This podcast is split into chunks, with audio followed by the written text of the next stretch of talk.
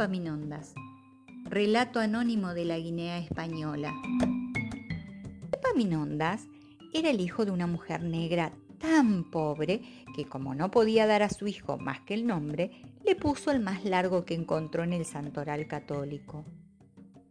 La madrina es otra mujer de raza negra, algo menos pobre que la mamá, y como quiere mucho al negrito, le dice que vaya a visitarla con frecuencia para, con ese pretexto, hacerles a su mamá y al niño algún regalito. Un buen día le regaló al pequeño Paminondas un riquísimo bizcocho y le advirtió, llévalo bien sujeto para que no se te pierda. Bueno, madrina, contestó muy contento Epaminondas. Y tanto, tanto apretó la mano durante el camino que cuando fue a entregar el regalo a su mamá, solo le quedaban unas pocas migas. ¿Qué me traes, Epaminondas? dijo la madre. ¡Un bizcocho! Un bizcocho. Válgame Dios, pero ¿qué manera tienes de traer ese bizcocho? ¿Quieres saber cómo se trae un bizcocho? Primero lo envuelves cuidadosamente en papel de seda y después lo colocas en el ala del sombrero. Y allí vienes muy despacito caminando derechito, derechito para que no se te caiga. Y vienes tranquilamente hasta casa. ¿Comprendiste, Epaminondas? Sí, mamá. A los pocos días, Epaminondas volvió a la casa de su madrina, la que ahora le regaló un pedazo de manteca para el desayuno del día siguiente. Epaminondas tomó la manteca y recordando los consejos de su mamá, la envolvió cuidadosamente en un papel de seda. Lo colocó sobre el ala del sombrero de paja que lo protegía del ardiente sol. Luego se lo puso en la cabeza y echó a andar muy despacito y derechito rumbo a su casa. Ese día era un hermoso y caliente día de verano. Entonces el sol derritió la manteca que fue cayendo con gruesas gotas por la cabeza y el cuello del niño. Cuando Epaminonda llegó a su casa y quiso entregar a su mamá la manteca, ya no quedaba nada y su cuello y su espalda parecían untadas para el desayuno. La mamá se llevó las manos a la cabeza al verlo en ese estado. ¡Ay, Dios mío, Epaminondas! ¿Pero cómo se te ocurre traer la manteca así? Para conservarla, debes envolverla en hojas de parra, muy frescas, y a lo largo del camino ir mojándolas en todas las fuentes de agua que encuentres. Solo así hubieras llegado a casa en buenas condiciones. ¿Has entendido, hijo mío? Sí, mamá, a la siguiente vez, la madrina le regaló a Epaminondas un hermoso perrito. El niño no lo pensó mucho. Lo envolvió rápidamente en grandes hojas de parra bien frescas y por el camino lo fue metiendo en todos los arroyitos que encontró.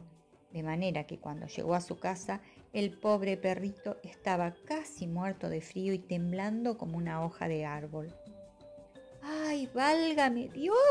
dijo la mamá al verlo. ¿Qué traes ahí, Epaminondas? Perrito chiquito, mamá. Esto es un cachorro. ¿Es así como lo tratas? Ay, hijo mío, un perro se trae con una cuerda atada al cuello y viene estirando de él con mucho cuidado para que el animal ande. ¿Entendiste, Epaminondas? Sí, mamá. El asunto es que unos días después volvió Epaminondas a la casa de su madrina. Esta vez, la buena mujer le regaló un sabroso pan recién sacado del horno, crujiente y dorado. Epaminondas ató el pan con una cuerda, lo puso en el suelo y volvió a casa tirando de él con mucho cuidado como le había dicho su mamá. ¡Ay! Cuando lo vio venir su mamá, Dios mío, Epaminondas, ¿qué traes ahí? Un que me regaló la madrina, dijo el niño orgulloso. Ay, Epaminondas, hijo mío, eres una perdición. No volverás a casa de tu madrina ni te explicaré ya más nada. Seré yo la que vaya a todas partes.